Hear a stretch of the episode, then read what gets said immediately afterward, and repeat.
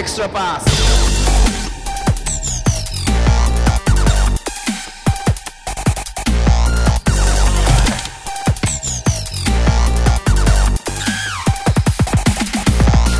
皆さん、こんにちは。エクストラパスポッドキャストです。ズボンです。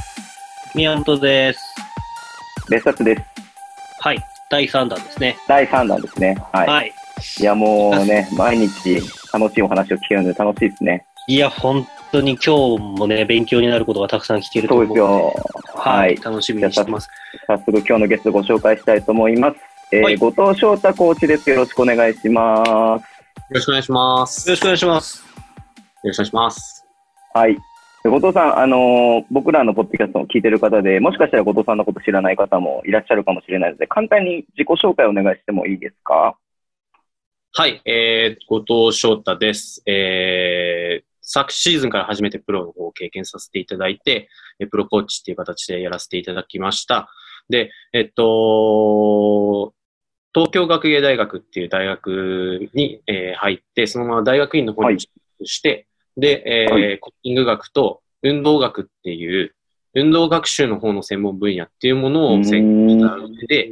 で、その時に、えー実践学園中学校っていうところの、えー東京で一番今強いところですね。で、全中でも有数の成績は、えー収めているところのアシスタントコーチっていうところと、えっ、と、一応兼任でストラテジックデザイナーっていう役職をいただいて、それで活動をしてました。で、昨シーズンは、えー B3 チームの方にえー所属させていただいて、えー活動をさせていただいてたっていうことになります。はい。よろしくお願いします。はい、よろしくお願いします。ありがとうございます。いや、すごいですよ、絶対これは。プロから、てか、まず一個何がすごいって、後藤さん、おいくつですか？僕今26です。ですよね。はい。それで、中学、中学の指導者とかはいっぱいいるでしょうけど、で、B リーグ、B3 のコーチまでされてっていう。で、ね、はい。大学、大学もやられてたんですもんね。そうです。大学院時代ですか？ちょうどそれこそ、そのコーチとしての一本でやるっていうふうにやり出したのがいきなり最初、その大学時代の時で、その時に。学生コーチとして、もう一応ヘッドコーチっていう立場もやらせていただいて、2年間ぐらいへそういう立場で大学は教えてたのと、まあ、あとは、その中学もそうなんですけど、高校とかのカテゴリーとかも教えさせていただいて、結構自分の中でも結構小中高大っていろいろと教えさせていただいてました。いや、すごいですよね。いや、すごいですよ。僕も指導者、えっ、と、何年か前まではやってたんですけど、後藤翔太というお名前は知ってたんですけど、どんな方が全然存じ上げず、本当に。でも、至るところに結構出てくるんで、学科、学科、学生のなんか、コーチで集まって活動とかされてるとかしてましたよね。勉強会みたいなとか。そうです、そうです。なんか昔、それで自分とかが、その大学生だった時とかに、そういうので、ちょっと勉強したいなっていう風なのがあったんですけど、それと同時にやっぱり、その関東の一部、二部とかは、やっぱりそういう環境とかは揃ってるんですけど、それにああ。なってくると、やっぱり学ぶ機会っていうのがすごく少ないので、うんうじゃあん。僕たちとかで、その作れないかなっていう風に言って、ちょうど、あの今 B2 の茨城ロボッツにいる磯野コーチとか、僕同期なんですよ。ああ、ではいはいはい。ちょっと一緒に、あの、他の大学の子たちとかも一緒にちょっとそういう勉強会とかを作ったりして、大学生の時とかにちょっとそういう活動もしてました。磯野コーチ。チは、あの、僕らエクストラパスが去年の7月に行わせてもらった釈野翔太、ドラゴンフライズの、広島ドラゴンフライズの U15 コーチの講習にていただいてましたね。あ、そうなの？知らなかった。そうですよ。確か。知らなかった。あ、そうだったんだ。はい。あれ、アメリカ、アメリカに行かれてて、戻ってきて、あ？そうですですよね、磯野コーチ。そうですね。から、茨城にいてっていう感じですね。そうなんです。あれ、ま、やっぱ、その、釈野さんがやるだけあって、結構な B リーグ関係の方々とかが参加されてて。釈野さんも僕も昔から、あのいろいろと連絡は取らせてもらってるんですけど、やっぱりはい。すごい方ですね。いろいろと勉そうですね。すごいですよね。もともと教員、確か教員からで、そうですね。千葉県か、千葉大学から千葉県の教員かなんかされてからですよね。はい。いや、今日めちゃめちゃ僕は、だからその育成年代の話って、まあ、その、なんつう、なんていうんですか、コーチの同士とかではしたりしますけど、こうやってなかなか公の場でお聞きすることはできないんで、はい。めちゃめちゃ楽しみにしてますんで、ぜひ、よろしくお願いします。はい、お願いします。お願いします。はい。じゃあ、どっから行きましょうか、宮本さん。じゃあ、ちょっと僕が個人的に聞きたいことを掘り下げていってもよろしいですかね？あ、もう全然。もうちょ、僕だけ前のめり感すごいですけど。もう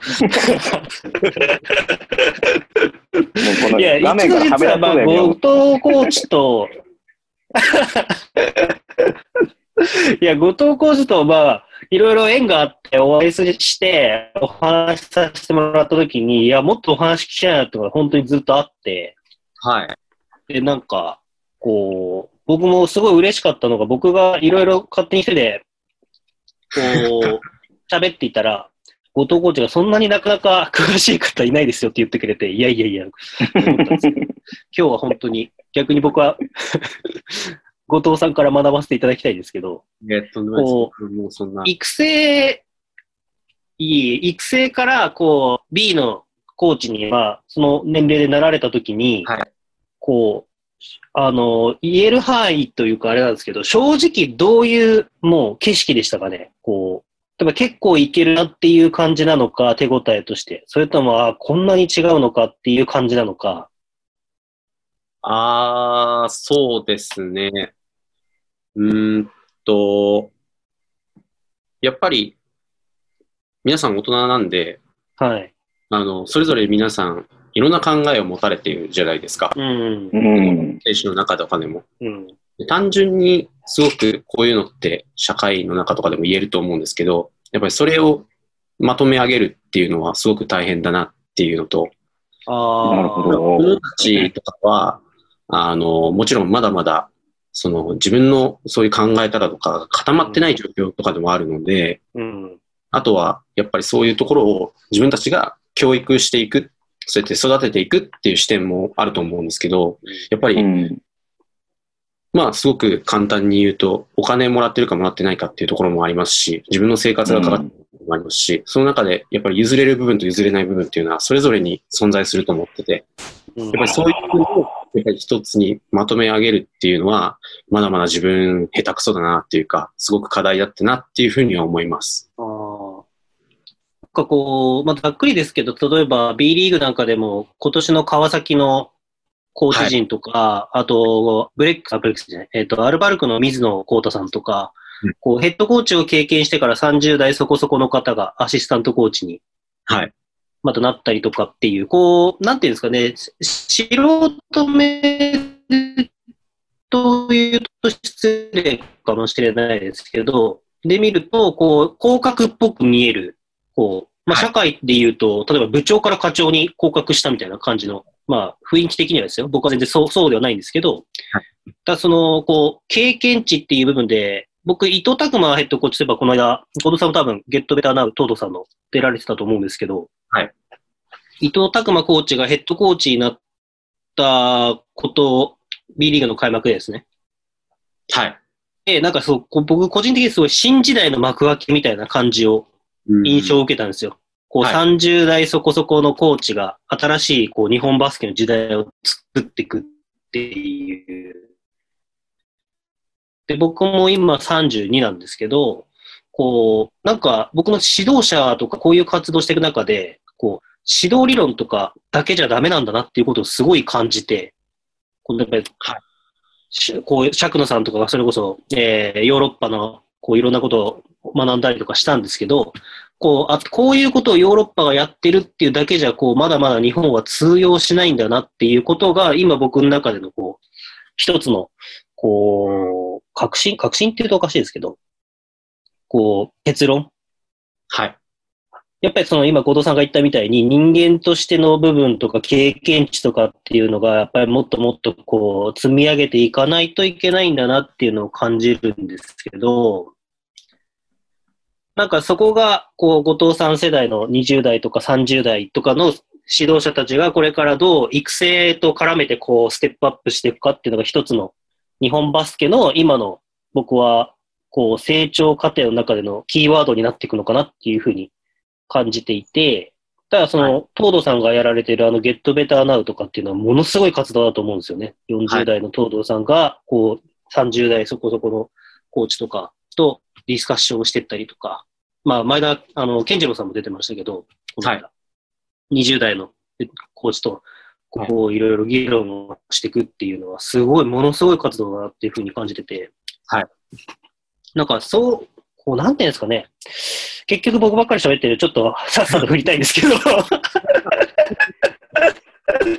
ゲストに喋らせろよ。ずっと前のめりで今。いや、だから僕もね、喋ってて、今まとまってないことに、はい。いや、だから、こう、どうしていくべきかなっていう、僕の中でも最近すごい思うんですよ。はい。はいどうやったら、じゃあ、これからもっと日本バスケがレベルアップしていくのかなっていう時に、やっぱり育成なのかなっていうのは、すごい思うんですよね。そうですよね。うんんと、やっぱり、これって別に、その、バスケットに限らずの話だとは思うんですけど、はい。やっぱりそうやって社会で生きていく中で、今、社会情勢でもすごく、まあ今こういう状況なんで、で、うんオンラインで今こうしていろいろと収録もさせてもらってたりとか、やっぱりい。ろんなものが変わってきてるじゃないですか、社会、うん。社会の仕組みっていうか。で、もういつこういうふうなもものが、もういつ起こるかもわからないですし、また来年もしかしたら同じような状況が起こるかもしれないですし、また違った何か社会危機みたいなのが起こるかもしれないですしうん、その中でやっぱり僕らはすごくそれぞれで多様性というか、あのー自分たちが持っておかなくちゃいけないスキルっていうのがすごく変わってると思うんですよ。うん今日その今までのコーチが持ってたスキルとか選手が持ってたスキルあ、この、ここで言ってるスキルっていうのはバスケットの話じゃなくてソーシャルスキルの方なんですけど、はい。そのソーシャルスキルとかがすごく僕は変わってるなっていうふうに思ってて、でそれがやっぱり僕たちもすごくアップデートしていかなくちゃいけない。で、それはすごくもう人間としてはもうすごく当たり前だと思いますし、もちろんコーチもそうだと思いますし、そういうのがもう本当にちょっと前とこういう SNS とかもある時代ですから、本当に変わってきてるんだなっていうのは僕自身もすごく感してて、それがすごく影響も出てると思います。で、うん。今、そういう育成年代の子たちとかね、もうやっぱりデジタルネイティブの子たちばっかりで、もう普通にスマホがあって、で、SNS も自分たちで発信できて、自分たちがそういうところでもう物を発せれる時代じゃないですか。だからそれ、もう受け受け取る側のすごくリテラシーもすごく重要ですし、うん。だからそう考えると、やっぱり、その、もちろん、その、プロを育成していく上でとか、その、うん。も必要だと思うんですけど、よりいい人間というか、人間性をどう育てていくか。で、その中で、ソーシャルスキルというか、っていうものをよりよく育てていけるか、より自分で自立して主体的に学んでいけるとか、うん。あとは、そのコミュニケーションをいろんな人と、あの、しっかり共感しながらうんあの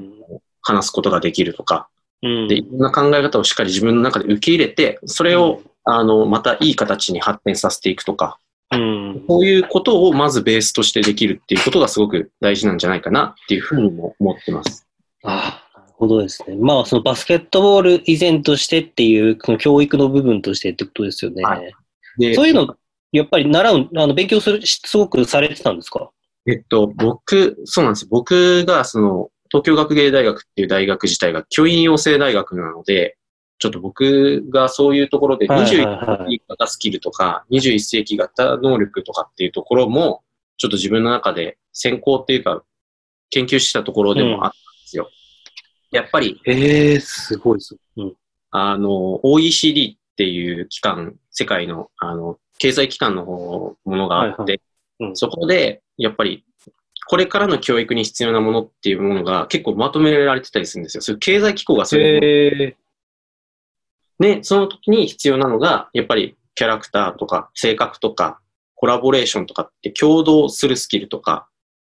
なんかそういうものがすごく求められてて、しかも今はこういうふうにミーティングとかでも英語とか多言語が飛び交うようなところもあったりするので、うん。やっぱりそういうものをどれだけ自分たちとして引き出しとして持っていくか。で、ただただ、その、スペシャリストっていうか、一個のものを絞って極めていくっていうのもありだとは思うんですけど、うん。いろんな物事を知って、そこの中から教養を高めていって、で、それをコラボレートさせていくとか、そういうこともこれからの時代必要だっていうふうにはそこにも書かれていて、だからそういうものも自分は必要なんだなっていうのは、コーチをする上でもすごく、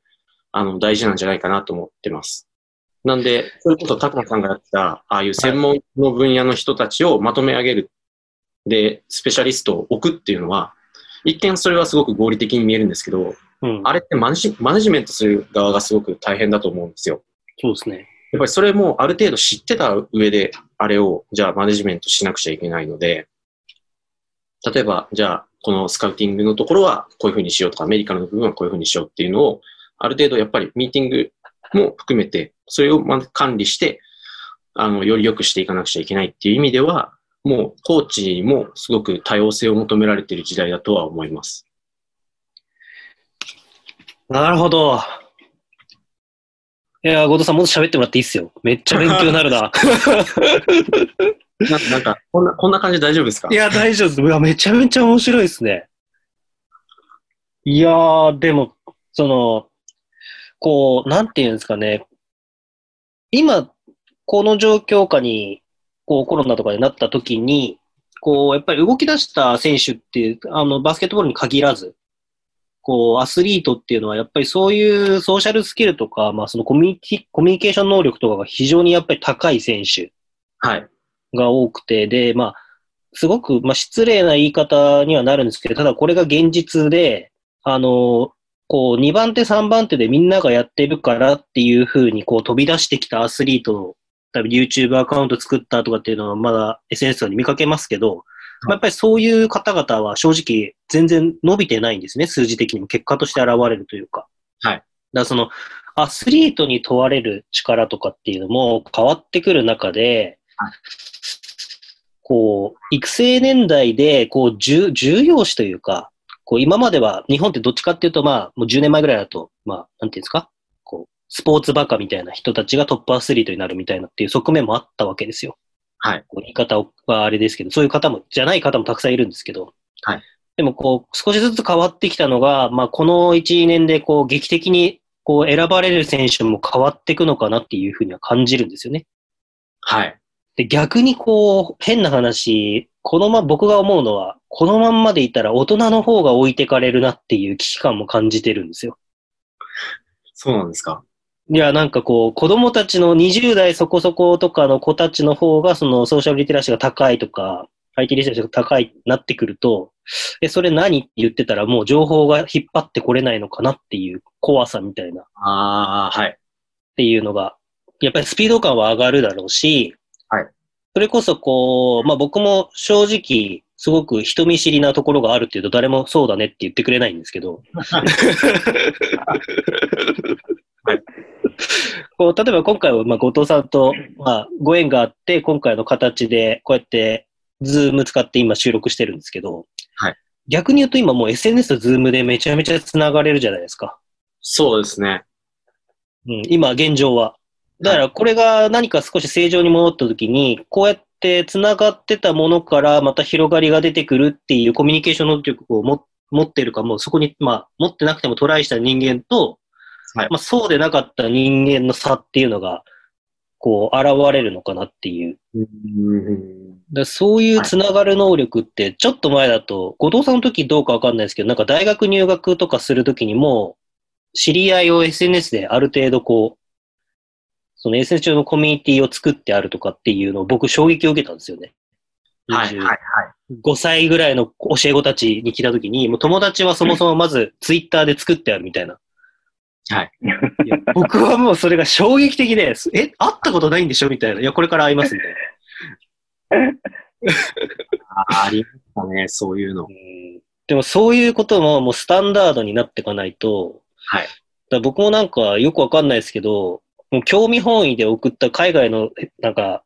こう指導者とかになんか急に LINE を送られてきて、で、LINE でコミュニケーション取ったりとかしてるんですけど、僕英語できないんで、もう四苦八苦してるんですけど、そういうことがでも普通に起こるんだろうなっていう、こう、社会として、っていうのはすごく感じるんですよね。はい。なんかこう、なんて言うんだろうな。まあ僕ばっかり喋ってもしょうがないんですけど、今後の育成 育成に求められることっていうのを大人側が理解しないと、はい、多分、まあ多分お子さんいる方とか、バスケやられてる方とかもこれ聞いてくれてると思うんですけど、多分自分の子供が損する可能性も出てくると思うんですよ。はい。っていうのはもうすごいなんかひしひしと最近感じるなっていう。そうですね。えっと、ちょっと待ってください。26歳がこれの質問、こんな大きな質問答えても大丈夫なんですか？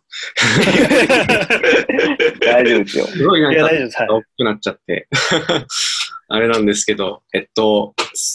な、何からどう答えたらいいですかね？えっと、そうですね。まあ確かに最初僕たちも、ちょうどツイッターとか、うん、そういう SNS とかが、あの、みんなに普及しだしたのが、高校生とか、高校生後半高2、高3とかだったと思うんで、で、そこから、まあ、大学入ってとかっていうところですごく当たり、今だとすごく当たり前のようにあるじゃないですか。で、まあ、さっき、やっぱり、その話してた中で、その情報量が追いつかなくなるとか、情報、その、なんていうんですか、探る力みたいなのは、っていうのもあると思うんですけど、同時に同情、その情報を見極める力もすごく大事だなと思ってて、うん、例えば別に SNS で今こういうふうにやり取りしていろんな情報が上がってきて、例えば、あの、コービーの逸話とか、うん、この間亡くなられたコービーの話とかっていうのもたくさん流れてたりとかすると思うんですけど、まあ、はっきり言ってそれが本当かどうかはわからないわけですよ。うん。実際。で、それを、でも、その受け入れやすいものの状況を作るのと同時に、やっぱりそれが全部入ってきてしまって、それを全部本当のように話してしまったりしても、そんなにあの変わらないっていうか、うん、意味ないわけで、うん、っていう意味では、やっぱり、そのオフラインの対話というか、もうすごく大事なわけですよ。で、逆に言うと、そのオフライン、オンラインでどれだけ喋れてても、オフラインで全然喋れなかったりすることもあるわけで、うん。で対面すると、受け取れる情報が一気に変わるんで、うん、なんで今、オンラインでこうやって見て、確かに今顔は合わせて話してますけど、そこに入ってくると五感すべてでこう対応するわけじゃないですか。うん、視覚情報があって、こう話してての聴覚の情報が今メインだと思うんですけど、プラス嗅覚もあって、あとは触覚っていうか自分の肌感覚で触れるものも、やっぱり感じるオーラとか、そんなものも受け取る情報もありますし、それを知った瞬間全然話せなくなるとかっていうのもあるわけですよ。あうん。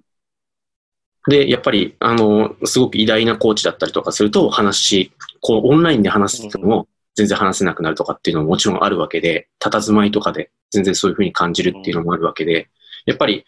そういう意味では、本当のコミュニケーションっていうのが本当に取れるかどうかっていうのは分からないわけですよね。うん、なんで僕的には、むしろそういうふうに言っても、子供は子供ですし、何か全部自我が完全に形成されているわけではないので、そんなわけではないというふうに僕は思ってて、むしろ、あの、大人の方たちは、その情報を、その、やる SNS のツールとかを覚えさえすればできるわけですよ。うん。それにトライするかだけの話じゃないですか。で、実際に情報を得たりとか。で、逆に言うと、それまでのやっぱり経験値とかっていうのは全く侮れないわけで、実際そういうリアルに経験してきたことが、今すごく生きてる、仕事に生きてるっていう方もたくさん5万といると思いますし、僕も実際それはやっててすごく感じますし、だから一概にだからって言って、すごく差がつくとは僕は思ってないです。その表面に見える部分はもしかしたら差がつくかもしれないですけど、うん、見える部分が一番大事ってわけでもないじゃないですか。だからそういうのとかも含めて、僕はそんなにリアルでそんなに差がつくことっていうのはないんじゃないかな。むしろ、まだまだそういうことが溢れ返ってるからこそ、僕たちすごく難しい時代にいるぞとは思いますけど。ああ。確かに。はい。なるほどですね。そうですね。こ点で、こう、はい、のいい情報と、いい情報、悪い情報っていうのを精査できるとは思うんですよ、うん、大人の方たちの。うん、そういうのを、あの、横文字でメディアリテラシーとかって言ったりしますけど、はい。やっぱり今でさえ、その、ちょうど今、検察の話とかの政治の話とかもありますし、うんそういうのが本当にいいのか悪いのか、今これで議論されてていいのかみたいな話もありますし、うん。やっぱりそんなのってすごくたくさんあるわけで、うん。あの、じゃあそれが子供たちが理解できるかっていうとそうじゃないわけですよ。うん。本当に大事なのってそういう部分だったりするわけで、そんな簡単に転がってる情報って実はそんな重要度が低かったりすることもたくさんありますし、もちろんたくさん今うん。も YouTube とかいろんな SNS 見ればいろんな戦術を知れる時代あの時代ですし、でもそれがやっぱり大事じゃないのも僕自身すごくよく分かったというか、やっぱりリアルな経験を通してうん。分かったこともたくさんありますし、っていうところじゃないですかね。やっぱりそういう意味では育成、だからって言って教育の本質とか、なんかその人間としての本質が全部変わるわけじゃないと僕は思ってるので、それをどう教えるかっていうツールと、あの、伝え方と、受け取り方とか、そういうものが時代で変わってるんなるほど。だなっていう。いや、もうめっちゃ勉強になりますね。いやー、めっちゃ楽しいですけど。いや、でも、なんかそれって、こう、僕もすごくこう感じるのが、こう、さっき、そのバスケットボールの話にちょっと戻すと、あの、若手のコーチが僕は時代を変えていくと思ってたんですよ。はい。でも結局、初年度に優勝したのはトーマス・ウィスマンという人間としても、まあ指導者としてももちろん、その能力、能力の高いというか経験値を持ってて、海外のその実績を持ってるヘッドコーチっていうのが持ってるチーム、もちろん選手の能力とか、クラブのマネジメントとかっても全て含めた上での、まあたまたまっていう言い方もできますし、まあ彼の能力っていうのも言い方もできると思うんですけど、やっぱりこう、経験のあるヘッドコーチっていうチーム、クラブがまだこう、成績を残したりとかするっていうのは、そういう、こう、戦術だけじゃない部分。こう、人との接し方、選手の、こう、関係性の作り方とか、それこそ信頼の受け方とか、っていう部分が、こう、まだ重要なんだなってことを、こう、B リーグができてすごくこう、若手が出ていける可能性が増えた一方で、こう、なんていうんですか、こう、人間としての、こう、昔からの本質的な部分、大切なこと、コーチングとか、こう、人間関係の大事なところがすごく見えた B リーグの開幕だったなって思って、今そこのこうなんか、今後藤コーチが言ったみたいにこう、新しいものと、こう、本質的な昔から大切にされているものっていうのをどう、こう、両方活かしていってアップデートさせていくかっていうところ B リーグも入ってるような気がするんですよ。はい。指導者として。うん。だなんかすごい、もうなんていうんですかね、僕はもうこれ、誰か進めてもらっていいですか？めっちゃ。いや、ずっと聞いてたよ、こういう話は、本当に。えすごいっすね。いやいやいやいやいやいや、もう宮本さんの方がいろいろ分析されてるなと思って。いやいやいやいやいや。B リーグ初年度にそこまで僕は思ってなかったです。いや僕はすごい失礼、今だから言えるんです失礼なんですけど、たくまさんにこう時代を壊してもらいたいって思ってたんですよ。はい。で人間ってやっぱり自分の考えが、さっきも大人っていう部分話をして、子供はあ育成年代は自我がやっぱりできてないみたいな話もありましたけど、その通りで、こう自分の知ってるだけの側面で考えちゃうじゃないですか。はい。で、僕も、まあこういうポッドキャストとかで自分がこう思ってるっていうことだけを言って、多々失敗をしてるんですけど、ただ、その、なんか自分の正義みたいなのあるじゃないですか。やっぱりどうしても譲れない。ゴードさんは最初に言ってましたけど、こう譲れる部分と譲れない部分ってあって、うん自分はこう思ってて、こう見えてて、こうやって勉強してきたから、こうだと思うっていうのが、まあ僕の中で一つ、例えば伊藤拓磨コーチがこうアルバルクで開幕でドーンって出たことによって、はいもう、これからは、変な話、僕はそこには携わってないですけど、これからは俺たちの時代だぞみたいな、っはい。ていう、いや、こう、50代、60代のヘッドコーチの方々、むめ申し訳ないですけど、古臭い戦術使ってるんでしょみたいな感じだったんですよ。極端だな。極端ですけどね。極極論ですよ、それは。とんがってますね。でも、こう、蓋を開けてみて、試合をたくさんこう見させてもらっていくと、全然違ったなっていうのが、はい。こう若手のヘッドコーチで素晴らしいって、僕は実際指導を受けたりとかしたりとかしても、思ってた方も行き詰まるとか、まあ、その、結局やっぱり、こう、まだまだマンパワーが足りない中で、こう、組織力とか、っていう部分で経験値のある、こう、年配のヘッドコーチの方々の方が、全然にこう、まとめ上げる力が強いとかっていう、いろんなことを感じたんですよね。はい。でもこう、コロナの時代になっていくと、今度そこをミックスさせないといけなくなってくるんで、だから後藤コーチの話がまさに今そういうことなんだろうなっていう中で、僕の中ではすごくこう感じ取ったというか、そうですね。うん。とこれ僕何話せばいいですかね。いや、ちょっとごめんなさい。そろそろバスケの話しましょうか、じゃあ。いや、僕、僕の中ではもうめちゃめちゃ刺さりましたね。あ、でもなんかそれこそさっきのその、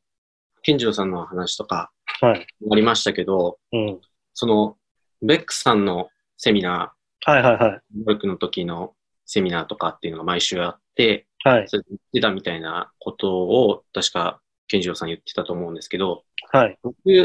その時、その、やっぱり府中に練習場があるんですよね。はいはい。アルバルクの練習場が。うん。僕、結構家から近くて、うん。昔住んでた家から。で、僕もその時セミナーとかに、多分19とかだったとう思う行かせてもらってたんですよ。うん。で、その時にベックさんが練習も見に来ていいよみたいなこと言ってて、で、僕もちょうどそれ時に、僕、そんな毎日も行けなかったんですけど、大学の授業とかもあったんで、うん。その見に行ける時に見に行かせてもらってて、はいで、ちょうどそういう、健次郎さんとかがレポート持ってきてるとか、うん。いうところとかも、その、間近で見てたというか、練習終わったうん。なえ何、何をしてるんだろうと思ったんですけど、うん。やっぱり、すごいなと思って。て、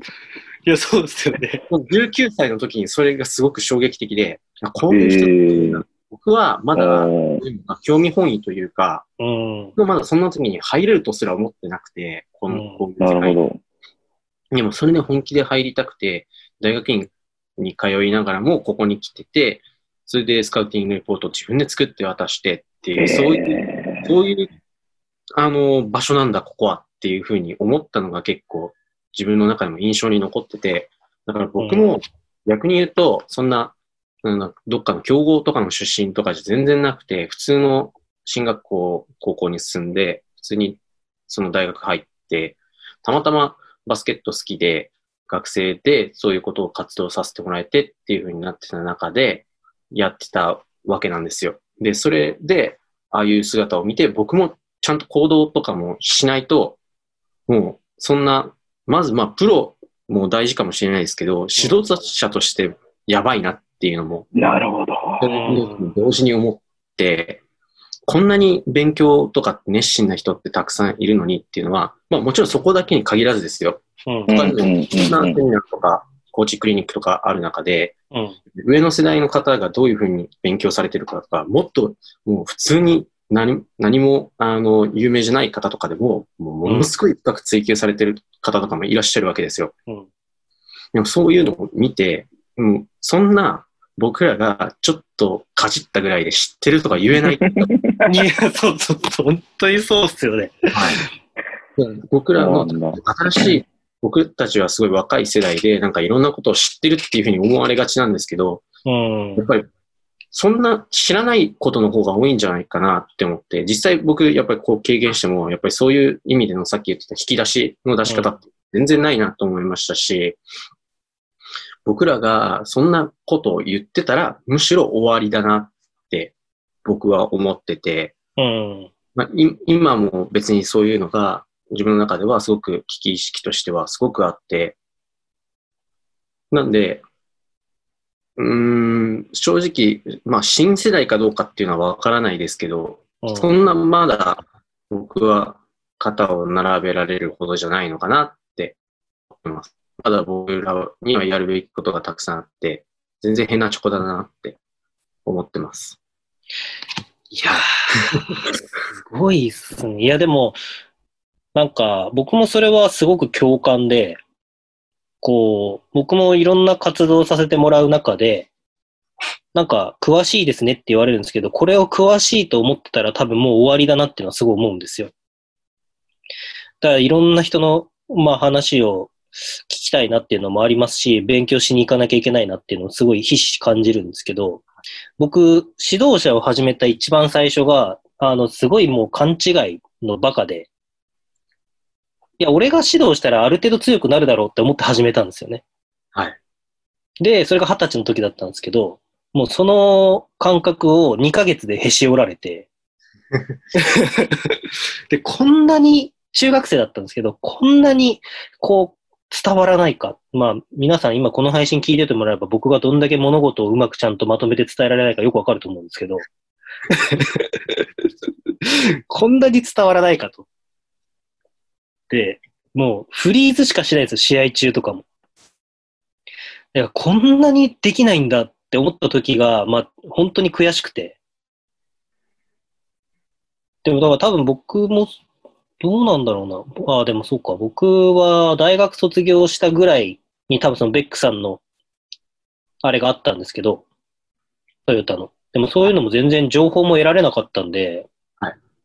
なんか本当に悔しいなっていう、もう5、6年前の話ですけど、悔しいなって思うことばっかりですね。まあ、そうですね。僕も別に最初から全部、なんかうまくいってたのか、まあ、全く思わなくて、むしろすごく未熟だなって思うことの方が、8割、9割ぐらい未熟だなって思うことの方が多いと思います。いや、9割より上じゃないですかね。おーうん。僕はどちらかっていうと、そんななんか自分がトントン拍子でみたいな感じで、今だからこの年でなんかっていう風になってるかもしれないですけど、うん。に何かしら秀でてるわけでもないですし、な何かに僕が優れてるとはあんまり思ってなくて、どちらかというと失敗してきた子だだと思うんですよ。うん。そんなに何かうまくできたわけでもないですし、それの積み重ねでしかなくて、まあなんとかその中で自分でもがいて、いろいろやってみて、で、それでまあたまたまうまくいったものが、いろいろといろんなご縁が重なって、いろんな人に助けられて今この立場があると思う。う。なんか、僕は、僕も最初、それぐらいの感じで思ってたんですよ。いや、なんか、ここはもっとこういうふうにできるんじゃないかって。もっとこういうふうにできるんじゃないかみたいな。あるじゃないですか。あります、あります、あります。もう、やっぱり、外から言うのはすごい簡単なんですよ。そうなんですよね。うんうんそこから、例えば、今シーズンのいろんなチームがこういうふうにやってて、いや、もっとこうすればよかったじゃんとか、ここでこういうふうに守ればとか、こういうふうに攻めとけばよかったんだよ。うん。たくさんいると思うんですよ。わかりまあ、すこれ、まあファンはみんなそう思いますよね。うん。これがエンターテインメントなんで、それを話すっていうこと自体が、もう僕らにとっては、それを出している時点でもうすごく、あの、なんて言ったらいいんですかね、有益というか、こう、楽しんでもらえてるっていうことなんで、うんうん。まあ確かにそうそれをですね。生み出してるっていうこと自体で、あの、お金をいただいて活動してるっていうことなんで、それはすごくいいことだと思うので、うんうん。議論が起こるっていうこと自体がまず良くて、うんうん。その言ってる内容とかの問題じゃなくて。で、でも僕らが本当にやらなくちゃいけないっていうのは、それを改善させたりとか、より向上させていかなくちゃいけないわけで、でもやっぱりそれってやっぱり中に入ってみないと、じゃあ皆さんが思ってるところと本質が全然ずれてたりとかするところもあるわけですよ。見えてる。そうですよ見えてる。ねうん。と、やっぱり持ってる情報って全然違うんで、それこそさっきの話じゃないですけど、SNS とかで上がってる情報とかが全然間違ってることもたくさんありますし、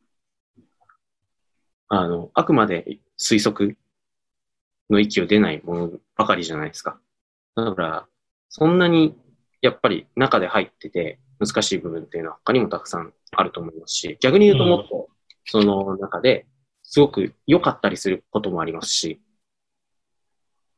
一概に全部が全部そういうとは言い切れないですよね。で、まあ、うんなんていうか、あれですけど。なんで、でも、それを僕たちは良くしていって、向上させていくっていうのは、やっぱりすごく大変な作業だと思うし、実際自分もやってすごく大変だったなっていうふうに思いますし、でもそれの中で、ちょっとでも、まあ、変わってたりとか、うん。ちょっと成長できたりとか、昨日より少し成長できたっていう喜びのために僕らはやってるのかなっていうふうに思うので、なんか半分もう、ライフワークに近いんだと思います。そういううものが。ん今のそういう僕らの世代のコーチたちとかとちょっと話、この間ちょっとそういう話に話題が上がって、うん。僕らはすごくもうこういう仕事をライフワークみたいな形でやってるよねって、なんかお金が対価じゃない部分、すごくやってる部分いいねって話をしてて。でも、まあ、コーチの仕事もそうですけど、コーチだけじゃない部分でも、やっぱりそういうのがすごく密接に関わってて、その喜びがあるから僕たち今こうやって生きていけてるっていう部分もあるよね、みたいな話をちょうどこの間したんですよ。他のコーチとかと。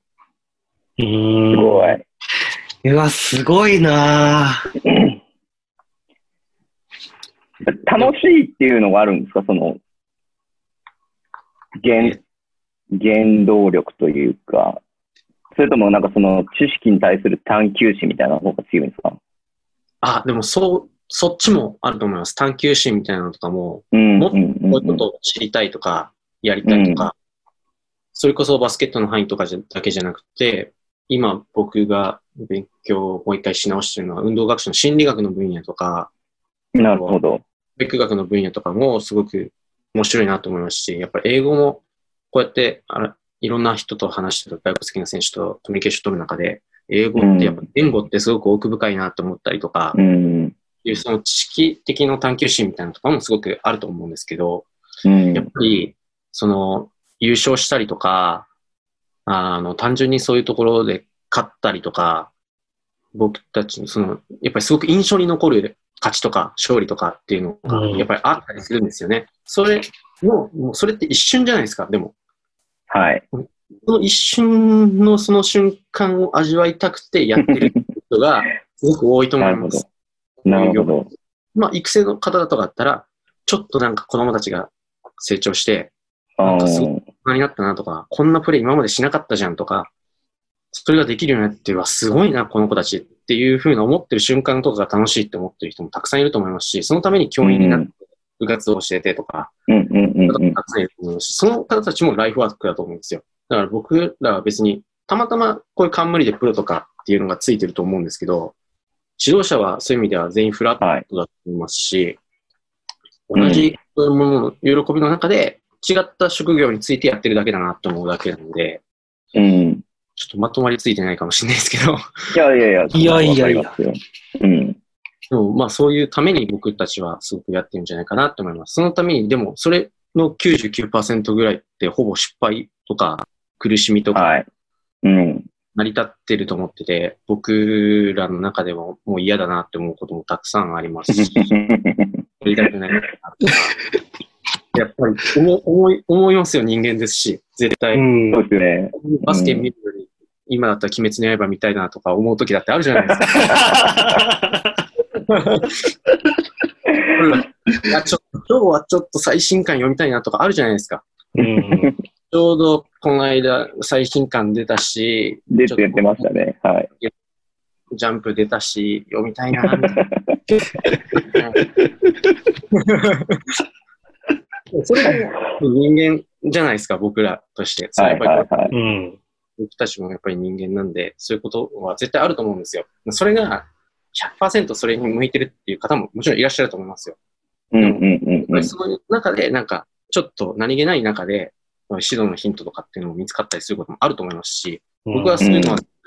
その否定したりとかっていうのはあんまりするつもりはなくて、むしろ自分だって読みたいなって思う時なんかたくさんありますし、自分はゲームとかはしないですけど、やっぱりなんなんかを読んだりするとかすごく好きなんで、うん。あの他の本読んでみたいなとか、で本じゃなくて、ちょっとコロナに入ったし、一回ワンピースでも全部読み返すかとか思ったりすることそこ、僕普通だと思うんですよ。うん。だからそういうのとかはみんなそれぞれあると思いますし、でも、ちょっとそれを、あの、矢印がバスケットの方に向いてたりとか、他の人より、うん。他のいろんな分野に向いてたりとかっていうだけだと思うんで、そんな最終的にみんながやってることとはそんな変わんないんじゃないかなって思います。他の僕は、あの、方が持ってるスキルとか持ってないので、そういう意味では社会人になって出た。僕はすぐいきなり大学院出てこういうコーチになってるんで、もしかしたら社会人としてのそういう知識っていうか、なんていうんですか、教養みたいなのもうん。もしかしたら身につけられてないかもしれないですし、その、他の一般の社会の、社会人の方たちに比べたらそういうものは全然まだまだ足りないと思いますし、うん。そう、そういうことじゃないですかね。こんがり方の違いだけであって、そんなに僕は、なんかすごいなとは、自分のやってることだとは思ったりはしないですけど、そうなんですね。はい。僕はこうバスケ以外のことをやっていて、結局それがなんか全部バスケに結びついて考えちゃうとかあるんですか？例えばあさっきの漫画読んでても、あ、なんかこれ指導に活かせるなとか。あります。こう、すいませんね。ちょっと、そのまま鬼滅の刃のトークでそのまま進めてみます、ね。いや、僕読んでないんでちょっと、とわかんないですけど、ごめんなさい。ちょっと全部を知ってるわけじゃないんで、はいみんな最近その話をするのは全集中の呼吸とかって言ったりするじゃないですか。し、知って全集中の呼吸っていう、なんか、呼吸法みたいなので強くなはいるらしい。はいはい。うん。あの主人公たちが。その呼吸法を極めていけば、こう、もっと高い身体能力が得られるようになって、いろんな技が出出せるようになるらしいんですけど、でも確かに、その呼吸の仕方一つとかで、自分の体の使い方確かに変わるんですよ。うん。はいはいはい。とか、あとは、ちょっと有名なバスケ漫画とかだったりすると、なんかリアルじゃないって思うような黒子のバスケの部分だったりとか、うんうんああいうのとかでも、こう、ちょっとリアルじゃないんじゃないのって思う反面、すごくリアルな部分もあったりするわけですよ。はい。もちろんそれは取捨選択すればいいだけの話であって。うんうんうんうんじゃあ、子供たちには黒子の規制みたいになんか、うんめちゃくちゃ真似したらいいんだよって。で、うんじゃあ、うんうんうん規制はどういうところをどう真似してるからあんなにコピーできるんだろうっていう風な問いかけの仕方、ああ、なるほど。学びにつながったりすることもあるじゃないですか。うん。うんうんうんボブラリーじゃないですけど、そういう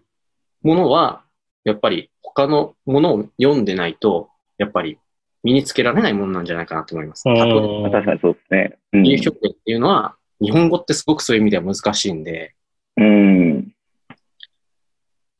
そういうやっぱり読書とか、いろんなメディアとかなるほど。見ることで身につけられるものだとは思います。で、この戦術のヒントだったりとかっていうのも、やっぱりそういうところで落ちてる部分もたくさんあると思いますし、うん。同じボールゲームとかの中でも、やっぱり、その概念とかっていうのは、よく共通してるものはたくさんあったりとかしますし、原理原則って言ったりよくしますけど、はい。サッカーとかラグビーとか、同じボール型の、ゴール型か、ゴール型のボールゲームなので、うんう。ん。共通する部分っていうのはたくさんあって、なんで僕もサッカーの本とかよく読みますし、ラグビーとかエディの本とか、そうなんだ。うん。宮本さんが大好きなところだね、その辺は。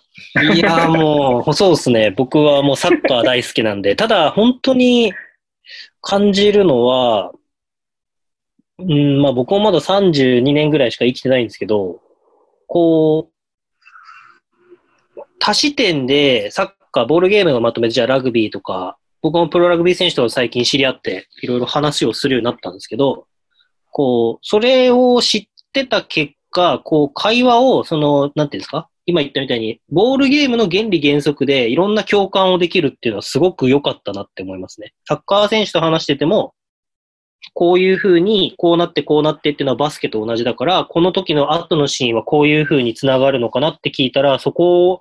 をしっかり理解できてるっていうところに、ある程度こう信頼を置いてもらえるとかっていうのは、こうなんか、すごく自分の生活というか、こう、人生の中で生かされてるなってのは思いますね。なんでズボンさん笑ってるんですか？だからずまとまってねえな話がと思って。いやー、なんかね、後藤さんの後話しにくいですよ、ちゃんとまとまってるから。ちょっと話が戻っちゃうみたいな部分があるんですけれども、はい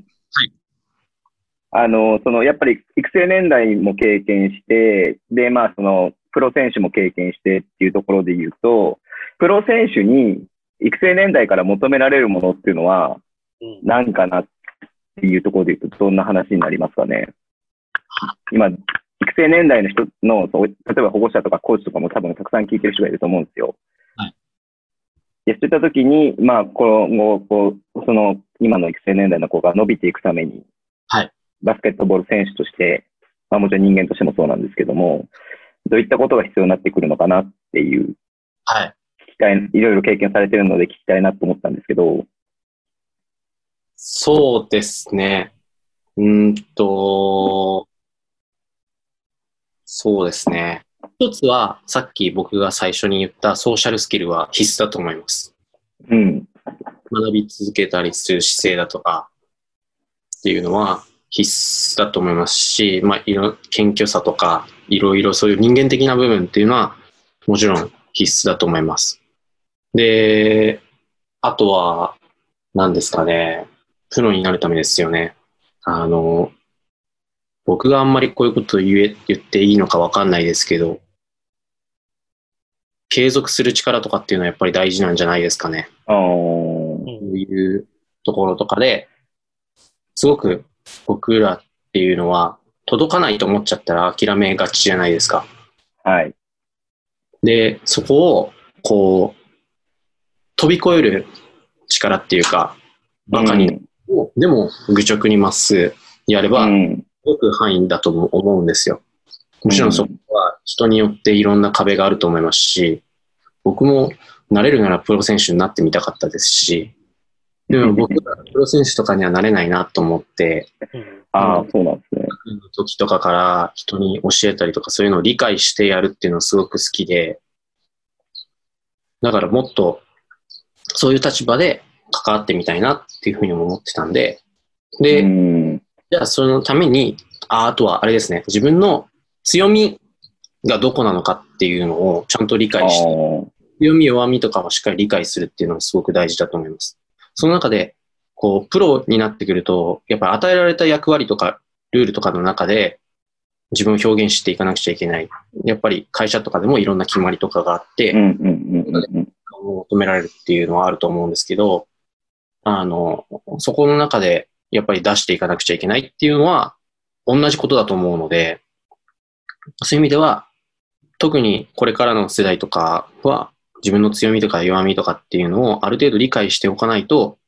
あの、やっていって、ただ言いなりで多分やってるだけっていう風になっちゃうんで、なるほど。生産するだけで他の何かクリエイティブな部分とかにはうんうんうん。ないと思うんですよ。で、そういうプロダクティブなところっていうのは、これからもう AI とかがやっちゃう時代になっちゃって、うんうん。ただ生産するだけだったら誰でもできるっていう時代になっちゃうんで、うん。やっぱり自分がこういうことをできるようにな、こういうことをやることがすごく強い、強いとか、で、ちゃんとそのを反して、僕はすごく、うん何でもいいと思うんですけど、朝起きるのがすごく得意じゃないとか、そういうところをちゃんと とかでも全然違うと思ってて、だからこの、こういうことをやろうとか、僕のこの強みとかを活かしつつ、その弱点っていうのをリカバリーできるようにしようとか、うん。別にそれがドリブル、左手ドリブルつけなくったって、それは一緒だと思ってて、つけないんだったらつく努力もするけど、つけない、それだけでも、つかなくてもいいようなスキルセットをなるほど、なるほど。うんあとは、その中で遂行できるもの、ポジションとかで無理しないとか、っていうことも、それだけで、こう、ライブターンオーバーが一つ減ったりとか、うん。するわけじゃないですか。うん。そういうことが、やっぱり、整理できる力っていうのは、すごく大事だと思います。で、これは別にバスケットに限らず、これも共通しそうでていますす。よね。うん。そんな、そんな、なんか、自分これができるぜっていう武器って結構超えられたりすることたくさんあるじゃないですか。うん。そんなのは結構意外にみんなできてたりするよみたいなとか、高い時にそれしかないんで、こう、べちゃってなっちゃったりすることもあると思ううんですよ。ん。そうじゃない部分もすごくたくさん持っておけば、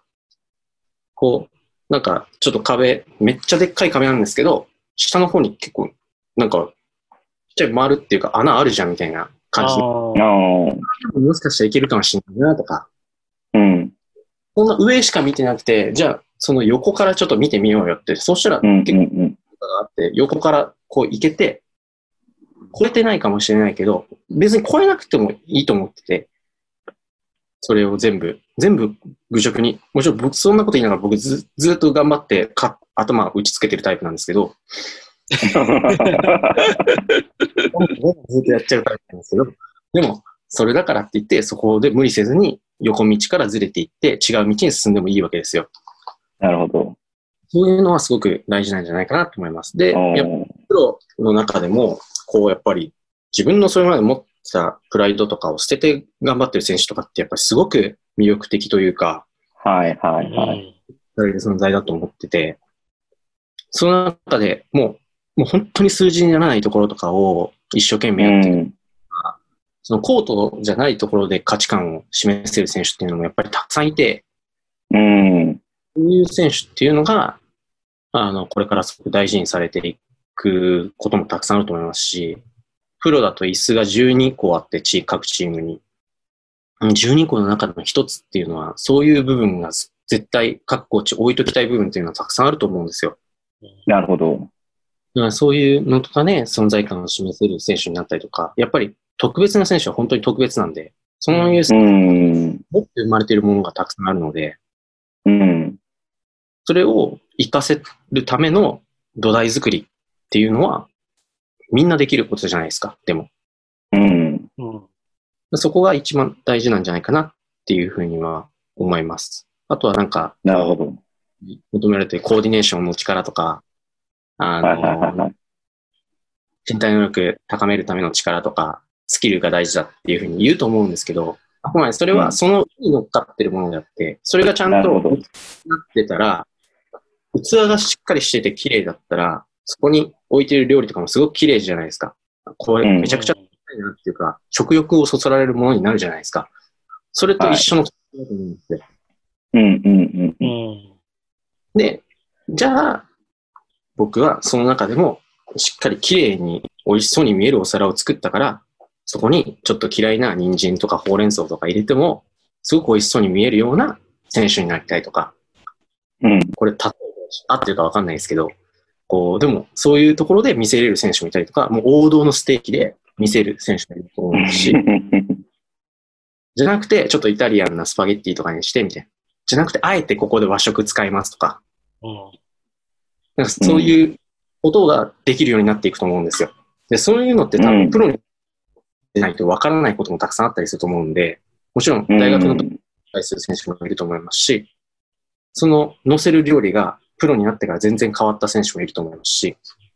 うん。でも、そのお皿があるからできるんですよ。っていうところに僕は尽きるですね。うん。と思ってます。なるほど。もういっぱい変わってる選手いるじゃないですか。大学までこんな選手だったのに、プロ入ったら全然違うじゃん、みたいな。こんな、うん。いるじゃないですか。それは、ういうお皿がしっかりしてるからだと思うんですよ。うん。いい意味ですよ。いい意味です。まあ、その土台がね、しっかりしないと、何を乗せてもね、崩れちゃいますからね。うん。ちょっと、も申し訳ないです。ちょっと抽象的な話になっちゃったかもしれないですけど。あいえ、全然いやーわかりやすかったですよ。うん。いやー、素晴らしいですね。いやいやいやいやいやいや。これも結局いろんな方にそうやって教えていただいてみたいな感じなんで、確かにそうですよね。うん。うん。一つの講習会に参加してる身になっちゃってるわ、も 僕はまだ本当にロクロ回して、うわ、なんか変な形になってるとか思いながら、なんとか頑張って修正してるだけです。う。いやいやいや大事ですよ。はい。僕一個、ま、もう一つ聞きたいこといいですか？はい。その、さっきもちらっと話したんですけど、その若手コーチでいろいろ議論してみたいな話を、まあ同年代とかのコーチとか多分なんだと思うんですけど、最近後藤さん、どんなことされてて、その、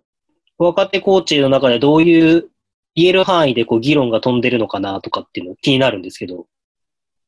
ああ、えっと、えっと、他のコーチといろんなディスカッションしててっていう話ですよね。っていうもうそうす。ですし、はい、はい、大丈夫です。そ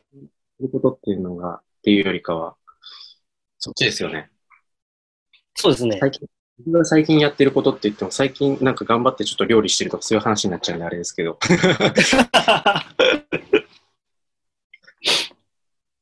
えっと、それこそ、なんかちょっと他のそのさっき出た同年代のコーチとかと、ちょっとそういう話とかはする機会とか結構あったりとか、あとは、うん。あの、上の方々のコーチとかで、はい。いろんな活動されている方とかもたくさんいらっしゃるんで、あうんの、。そとかと連絡取らせていただいたりとかして、とか、あの、こういうことやってみたいよねとかうん。っていうは結構してます。その、こういう状況なんで、今ちょうど、んあのー平成元年のコーチが集まって、いろんなああ、ことをやっはいはい。てると思うんですけど、YouTube とかああいう、元年のやつですね。そうです、そうです。ああいうのとかも、すごく、すごいなと思って、ああいう取り組みとかもやっぱり出していかなきゃなと思いつつ、確かに、あれはすごく画期的な取り組みでしたよね。はい。そういうなかなか、こう、横のつながりでいろんなクラブに所属している人たちの考えを聞くっていうことはできなかったんで。まあ内容とかもすごいなって思いますし、うん。あとは、やっぱり、そういうのを作って垣根越えて、いろんなものを、新しいものを生み出していくっていうのは、ちょうど、それこそ平成の世代のコーチとかから、そういうことってやり出していくのかなっていうのも思ってて、こうやっぱり、さっきの話にちょっと戻りますけど、こう、はい。いろんな新しい価値観に触れたりとかっていうのをするのは、僕たち多分得意だと思う。そういう意味では。うん。が新しいものを発信したりとか、うん。っていうのは、やっぱり僕らにしか、もしかしたらできないことかもしれないじゃないですか。うん。まあ、トムさんとかもああいう風なやり方をされてるので、すごいなと思うんですけど。で、その中で、じゃあ僕たちができることってなんだろうねっていう話とかはしますし、それこそ、うんあの、僕ら将来的にどう、どうなりたいかとかっていう話もしますし、うん。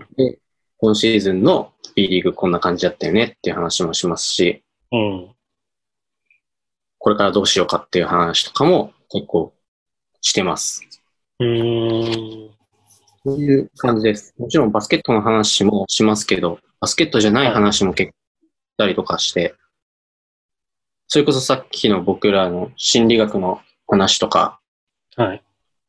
こういうのとかで、じゃあ僕らがこういうツールを使った時とかにはどういう効果が出るんだろうとか、うん。いう話とかも他のコーチとかとはしたりします。そんな感じ。あとは、どのコーチのどういうのをやつ見たとか、情報共有したり。ああとは、そうですね。えっと、個人事業主なんで、持続化給付金とか使えるんじゃないかとか。なるほど。そんな感じです。なるほどっすね。はい。で、後藤コーチじゃあ個人としては今後どういう、なんか、こう、ことをしていきたいとか、発信をしていきたいとか、どういう現場に、こう、で活躍していきたい的なビジョンとか、考えとかってあったりするんですか？そうですね。えっと、もちろん、その B リーグのコーチっていうのもすごく魅力的だと思いますし、うん。ただ、僕の今までの関わり方とすると、すごく横断的な関わり方がすごく多くて、同時並行でいろんな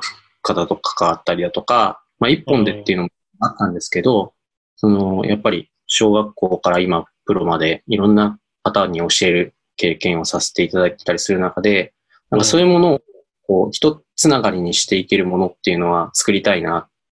ていうのは、ちょっと心の内ではあります。一つながり。こう、ん一貫教育みたいなところですか教育って言うとあれだけど。やっぱり僕の中ですごく教育っていうワードはすごく大きくて、うん。はい教育機関とか、そういうものとかにもすごく興味はありますし、こう、エルトラックさんがやられてる活動とかもそういうなっていうふうに思いますし、うん。ああいう外でああいうものを作ったりだとか、例えば B の中とかで一貫持った、例えばちょっとゲームモデルとかって言ったりしますけど、うん。ゲームを持った中とかで、あの、じゃあ、下のアンダーカテゴリーの年代から、そのトップチームがやっているものを表現できるようになるまでの、このプログラムとかカリキュラムとかを作っていこうみたいなのもすごく興味がありますし、うん。そういう縦断的な、横断的なものとかは自分の中でプロダクトできたらいいんじゃないかなってすごく思ったりはしてます。なんで、自分がここのカテゴリーにずっといたいみたいな、そういうこだわりみたいなのは逆に言うとなくて、うん。どこの年代をどういうふうに教えてもしっかり教えられるっていうのが僕の一つプロとしての理想像だと思うんですよ。うん。そうですけどね、まだそこまでは全然生きてないと思いますけど、だから、小学生に教えてもしっかり教えれるし、うん。大人にもまた別の伝え方でしっかり教えれますし、みたいなところができてきた方がいいなと思ってて、で、それを、こう、何かしら、外の人たちとか、あの、これからやっていく人たちとかに還元できるものが作れたらいいんじゃないかなっていうのは思ってます。それがどういうやり方でどういうふうにやるかっていうのは、まあ、考えたりはしてて、いろいろと動いたりはしてるんですけど、うん。それが、やっぱり一つじゃないと思うんで、そのせやり方の正解も。うん。なんで、そこもちょっと踏まえて、いろんな道は探りながらやってます。ええなるほどっすね。はい。まあでも、それが現実化するかどうかも、まだまだわからないですし、まだ言ってるだけなんであれですけど、いや、いやーいや、ぜひなんかやってほしいなと思いましたけどね。そうですねあどういう形になるかわかんないですけどね。うん。いや、求められてることだっていうふうにはなんか感じますよ。うん。そうだと思うんですよ。で、やっぱり、うん。それこそ、ここ最近とかだとスキルトレーニングとか、なんかいろんなものとかが出てて、こう、指導の仕方にもすごく多様性が出てきてるじゃないですか。うん。で、ちょっと、それこそそういう話とかを他のコーチとかもしたときに、こう、それを教えれたからといって、結局、ゲームにそれを転移させるとかって言ったりするんですけど、こう、うん。ちゃんと落とし込めるとかっていうことができるっていうことがどれほど難しいかっていう、うん。でそういうものをもっとつなげていかなくちゃいけない。指導の本質から探っていかなくちゃいけないっていうのを、もっともっと僕も追求すべしていくべきだと思いますし、やっぱりそういうところを、が、やっぱり本物の情報として伝わらないことたくさんあると思うんですよ。うん。それこそ地方だったりとか、やっぱりやり、指導し始めの方だったりとか、どう教えたらいいかわからないとかっていうのもあると思うんで、そういう方たちにもしっかり行き届くように、何か僕らで作っていけるものがあったらいいんじゃないかなとは思います。それは自分たちの年代の子たちとも話したりとか、あとは、やっぱり自分個人としても思ったりとか、それは、あのー僕が関わっている実践学園とかの方とかの森先生とかもすごく思ってたりすることでもあるので、やっぱいいものはちゃんと皆さんに届けたいですし、それが広まってまた、こう、日本の全体のレベルが上がるっていうことがすごく大事だと思うので、そのために今いろんなコンテンツも作ってやってますし、実践の方とかでも YouTube チャンネル作って、それでドリブルのやり方とか、モデリングとか、トレーニングの仕方とか、なるべくこう余すところなく伝えれるようにしてるんで、で、僕自身もそういうところとかをこうお手伝いできるように、その教材作りとか、オンラインでも学習できる教材作りとか、やっぱりそういう学習能力っていうのもすごく必要だと思うんで、そういうところに取り組んだりとか、それが今後また5年、10年とか先にすごく活かされていくとは思いますし、そういう関わり方を僕はしていきたいなと思います。いや、そうですね。本当に今そこがまさに僕日本の課題なのかなと思ってて。はい。こう、スキルトレーニングもこの何年か、特に関東では、大阪、関西、関東では、こう、スキルトレーニングのコーチがアメリカから実際に来てくれたりとか、そういう活動する人が増えたはいと思うんですね。でも、僕地元北海道なんですけど、こう、じゃあ北海道でそれを言ったらどうなるかっていうと、何の話って言われるんですよ、指導者の中で。はい。そんなの必要あるの？みたいな。はい。で、まあ、それが正直現実というか、はい、はい。なんでズボンさん笑ったんですか？いや、そうなんだよなと思って。うんいや、そうなんですよ。でもうん、今、それが、じゃあなんでそうなるのかって考えたときに、こう、一貫した、その、ゲームモデルとか、まあその、育成モデルとかっていうものが、ちゃんとこう、筋の通ったものっていうのがまだまだ見つかってないし、その、全員がこう、そこに、まあ、全部合うわけじゃないですけど、参考とするっていう柱がないなっていうことが、まあ、JBA としても課題なのかなっていう。まあ、JBA は JBA で出してるんですけど、はい。こう、浸透しきらない。まだなぜか。っていうのは逆にこう今、もう、なんていうんですか、このコロナになってトップリーグとか現場が動けないからこそ、こう、やるべき一つのプログラムなのかなってすごい思うんですよね。はい。だからそれはぜひとも達成していただきたい。まあ、でも多分いろんな方が準備されてると思いますし、そうですね。ういう。うん。今ちょうどそういうこう、なんていうんですかね、逆に言うと、その指導者の形とかは今までは忙しくて全然見れてなかったものとかを、落ち着いて、じゃあ、今まで手出すってなかったけど、そういうところにもちょっと、あのー、勉強してみようか、みたいな。うん。はい、はい。思ってて。うん。だから、そういうことが、この状況が終わった時にまた、いろんな状況が変わっていくと思いますし、指導者も目線だったりとかもで、伝えられるものも多分変わっていくと思いますし、うん。うん。あの、なんて言うんですよね。あのスキルのトレーニングとかが全てを解決してくれるわけではもちろんないので、うん。うん。あの、の方法論とかもすごく大事だっていうところも踏まえた上で、じゃあ、こういうことは、こういう部分にメリットがあってっていうことをしっかり整理して伝えられるようになって、それこそさっきの話じゃないですけど、もしそういうことをしたいんだったら、そういうスペシャリストの方を呼んで、うん。とか、もより柔軟にできるようになっていったりはすると思うんですよ。うん。もちろん自分で勉強するってこともすごく大事だと思うんですけど、うん、全部網羅見えないと思うので、そこはしっかり専門の分野の方にしっかり任せたりとか、からいろんな話を聞いていろいろやってみたりとか、そこにももちろん、まあ、いろんな方法論の中なんで、メリット、デメリットっていうのはもちろん存在しますけど、うん、そういうので、また自分たちの中のオリジナルっていうのを見つけていって、メソッドを作っていけばいいと思いますし、で、さっきの話だと、その統一したゲームモデルっていう風な話になりますけど、まあ、これも難しいんじゃないですか。いや、そうですよね、でも。だもう今そういうものを整理してるといういう段階だとは思うんですよ。僕もいろいろ、いろいろ、あっていろいろ書きながら、自分の中でしてたりとかするんで、うん、あっていうのをやってる状況の中で、やっぱり、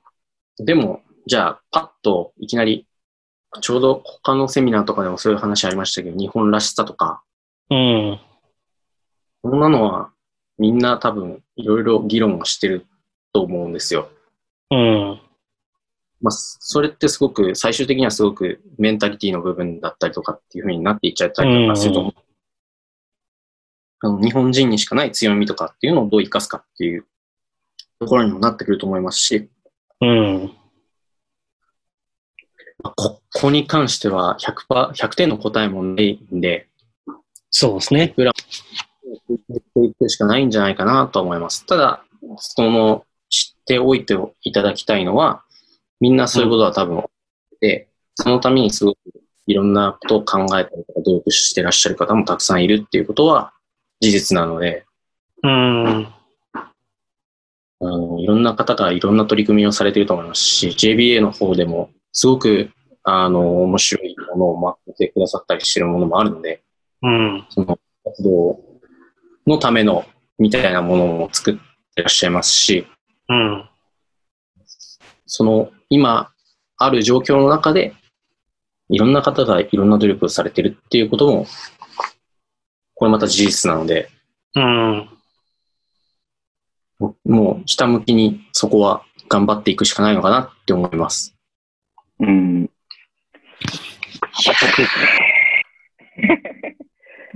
いや、暑いっすね。すごいいい話聞いたなんか。ちょっと、その、返事みたいなの聞きましたけど、後藤さんはこの後どんな夢があるんですか？あ、あなんで、そう、なんで僕はもっとバスケットを通じて、より、あの、バスケットを本当に通じてですね、通じて、よりいろんな人を育てていけるとか、うん。の人たちを育てていけるとか、もう社会で活躍できる人たちを育てていくっていうことがすごく大事だと思って、バスケットって、なるほど。この、よくすごく分かったと思うんですけど、バスケットって人生の中で言うと、あの、僕らの中でどうでもいい部分の中の一番楽しい。なるほど。あうん。人確かにね。はい。絶対これがないと生きていけないっていうものではないんですよ。であ。うも、ん。プラスアルファの中では一番優先順位が高いものなんですよ。確かに。はい。だから、なんかそれが、こう、新しいいろんな気づきを生んだりとか、いろんなイうんマジネーションだりとか、もっと逆に違う分野に興味がいったりとか、して、より人生を豊かにしてくれるものだと思うので、僕はなんで、もちろんバスケ、日本のバスケットがっていうふうに、もう言う言い方もできるかもしれないですけど、僕は別にそこまでじゃなくていいかなと思って、まずは目の前で、うんして、あの、別に大人とか子供とか関係なく、その、より向上できるものを作って、それを出していける、こう成長できるものを作っていけるプロダクトを作っていくっていうのが一番大きな夢なんじゃないかなと思います。その先に、なるほど。なんか、例えば日本一だったりとか、世界一とか、そういうものが延長線上にあれば、すごくいいなって思いますし、うん。こんな、まだ僕がそういうことを言えるような立場でもないですし、僕はまだそんなことが自分で全部達成できると思ってないんで、それも結局僕一人の力とかじゃ全然なくて、こういろんな方と打っていって、それが達成できるものだと思うんで、バスケットの魅力ってそこだ。そうですよね。うん。うん。そういう風にしてやっていきたいなって、それが夢だな。はいだから、いろんな方と共同して、もう全然、こう、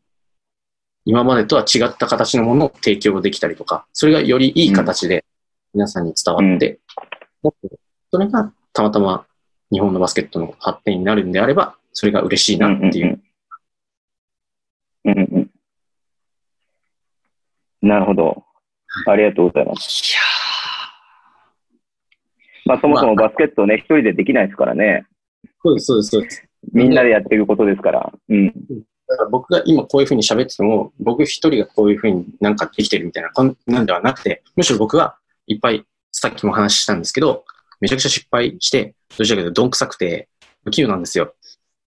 で、周りの方に助けられて、どちらかというと今はいここに、いろん、今回とかも、あの、いろんな方に応援されて、自分もはいなりたく、あの、うんそこは、ちょっと自分の中では捨てちゃいけないというか、う。うんん。生かされてる側なので、僕も。まだ何かを作ってるというよりかは。だと思うので、そこは、あの、自分の中では曲げずにやれたらなとは思ってます。宮本さんは聞き入ってますけれども。いや、もう、すごい、なんつったら、もう、なんか僕も、こう、いろいろ経験をしていく中で、こう、感じることはあったんですけど、今日すごい大切なことと、こう、絶対に忘れちゃいけないこととか、思い出さなきゃいけないこととか、もう合わせてお話聞けたなって、すごいなんかこう、いやいやいやいや染み込みましたね。僕、こんなに喋らないことなかなかないと思うんですけど、多分このポッドキャストにおいて。いや、今日はすごい、そうだよなっていうのがすごいもう、いや、すごいなっていうのも思いますし。いや、本当でも頑張っていただきたいし、応援したいしっていうのをすごく感じますし、うん。ね、あの、本当にこう、ね、まあご自身では、あの、否定されるかもしれないですけども、やっぱりこう、ね、若い力で引っ張っていく存在でもあってほしいなっていうふうに僕たちは思っているので、うん。はいまあその辺は本当応援したいなっていうふうに改めて感じました。ありがとうございます。もう、本当に、そういう言葉で自分たちは頑張れてると思うので、うん。もっともう他にもすごいコーチはたくさんいらっしゃるので、あれですけど。いやいやいやいやいやいやいや。なんか、今日の後藤さんのお話聞いて、僕も全然その後藤さんとしっかりお話ししたことはなかったんで、あれなんですけど、こう、いろんなコーチのそのパーソナリティの部分とかっていうことを知ってみたいなっていうことを改めて強く思いましたね。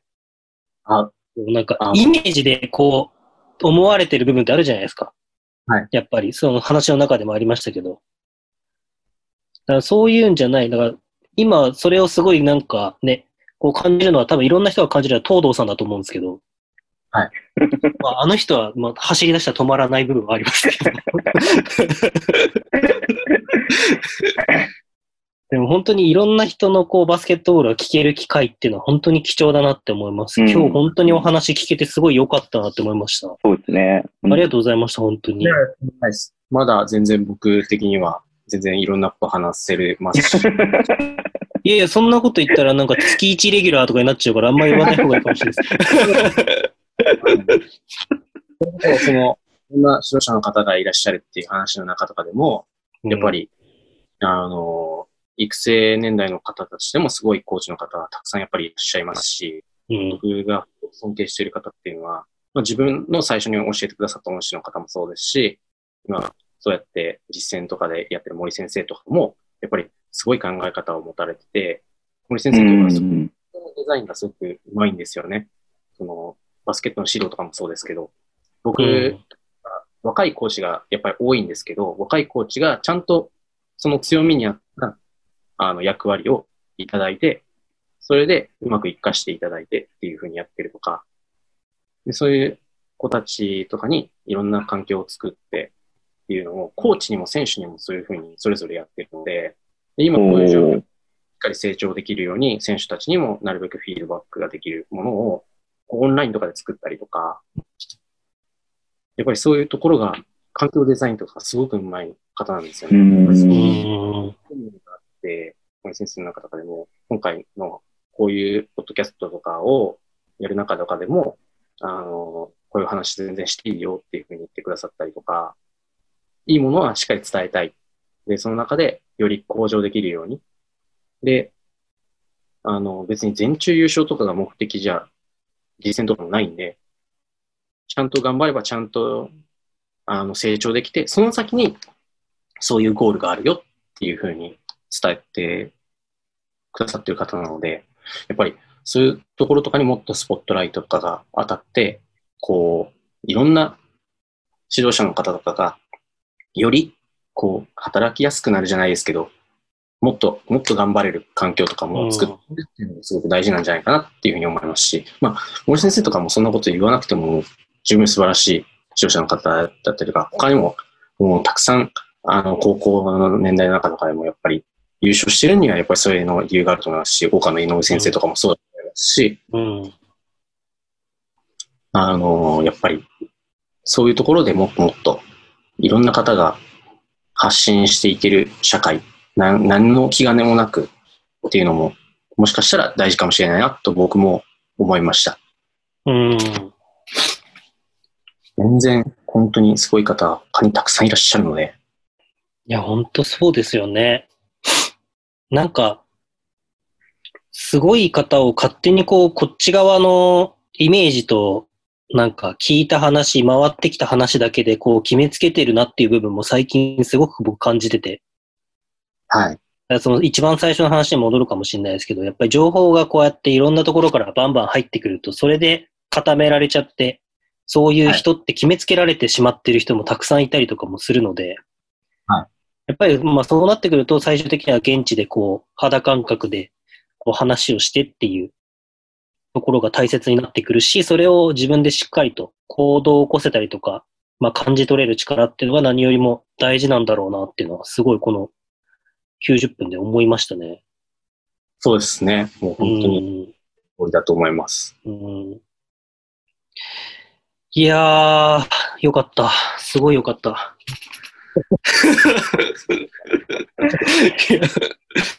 これ、お母もうなんか、もう、本当にたくさんの人に聞いてほしいですね、これは。そうですね。う。うんん。なんかバスケット、多分指導者っていうふうに、こう、名目を打つと、なんか、戦術論とかっていうイメージの方もいると思うんで、むしろこういう話を僕はたくさん聞きたいなっていう部分もあるし、もちろんその戦術論も聞きたいんですけど、だったらあと1時間半くらい使って戦術論聞きたいんですけど。戦術論ですかででもじゃあ、その辺はまた次回にお願いしましょうか。はい。はい。はい。ぜひお願いします。ぜひよろしくお願いします。また、はい。また来ていただければなと思いますんで。はい。じゃあ、そろそろお時間なので締めようと思いますけれども、なんかこう、言い足りないとか、これだけ言っておきたいとか、なんかありますか？大丈夫ですか？そうですね。なんだろうな。まあ、僕、こういう状況だと思うんですけど、それぞれの方たちで、やっぱり、あの、楽しめることとか、もっとやっていかなくちゃいけないなと思ってることたくさんあると思うんですけど、今できることって、その家にいるっていうのが一番社会貢献してるっていうのが今、そういう意味では、そういう捉え方だと一番すごい状況だと思うんですよ。うん。うん。こうやって今家にいてこういう話をしてるとかだけでも僕らって今一番の世界にとって社会貢献をしててそれができてる中で僕らはすごくあのありがたい環境っていうかっていうのはすごく感謝して生きていくべきなのかなっていうふうには自分の中で今マインドセットをしててじゃあこれが外に出てきた時にそういうのと同じ感情でまたいろんな仕事ができたらいいなっていうふうに思いますし、うん。中でもっと B リーグとか日本のバスケットが盛り上がる状況とかを別にすごく小さな力だと思うんですけど、あの、ちょっとでもそういうことが何か一ついいことにつながるものができるんだったらそれはすごくいいことかなかなと思うんで、でもそれは、その、いろんな立場の方とかは関係なくみんなフラットで、うん。こういうことを話していることもすごく、それに近いことだと思いますし、あの、それぞれで発信したりとか、一ついいことをしようっていうことをしていることが、それが、あの、日本のバスケットが良くなるものにつながる一歩だと思うので、ぜひ、あの、家にいながら、あの、うんまた、で、あの、いろんなことができたらいいんじゃないかなっていうふうに思います。それはもう有名無名とか関係ないと思うので、はい。そんな感じですかね。はい。ありがとうございます。いや、本当にありエメオさん、簡。単に締めてもらっていいですか？簡単に締めれると思いました、今。いや、でも、あの、ケイシーの T シャツ着てるんですね。あ、これ？はいそうそうそう、ケイシの白鵬の。僕も来ました、それ。あ、本当ですか、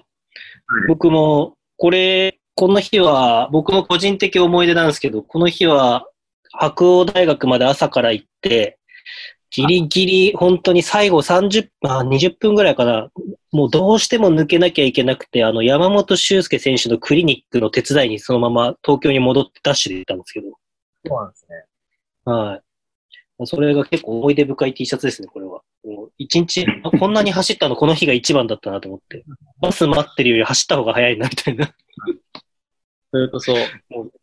ゆうすけくんとかも、あの、93年で、僕と、そうですよね。そういう、平成元年なんじゃなくて、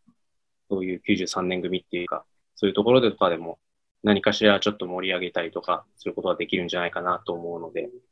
まあ少しでもそういうことできたらいいんじゃないかなと思います。うん。いや、本当にそういうのはぜひとも期待したいですし、その、僕、まあ、い今山本修介の名前も、まあ、僕は出したし、後藤さんも出してくれたんであれなんですけど、本当にこう最近年下、僕の中で年下の方から受ける刺激というのが、なんかこう自分を、こう、なんだろうな、すごく、またちゃんと、あこういうこと、もっとちゃんとしなきゃダメだなとか、こういうことをちゃんともう一回見失わないでやらなきゃいけないなっていう指針になってくれてることが大きいので、本当に今日は後藤さんありがとうございました、改めて。ぜひ本当にまた、なんか今度はお会いできる環境が少しずつ戻ってきた時にぜひともお会いしてお話ししたいなと思いますんで、今度はぜひとも五感を通じて3人でお話しさせてもらえればと思いますんで。はい。じゃあ、締めさせてもらいたいと思います。あの、じゃあ、これはもう山本ですけど、決め台詞なんですけど、本当に今日はありがとうございました。それでは皆さん。See you guys!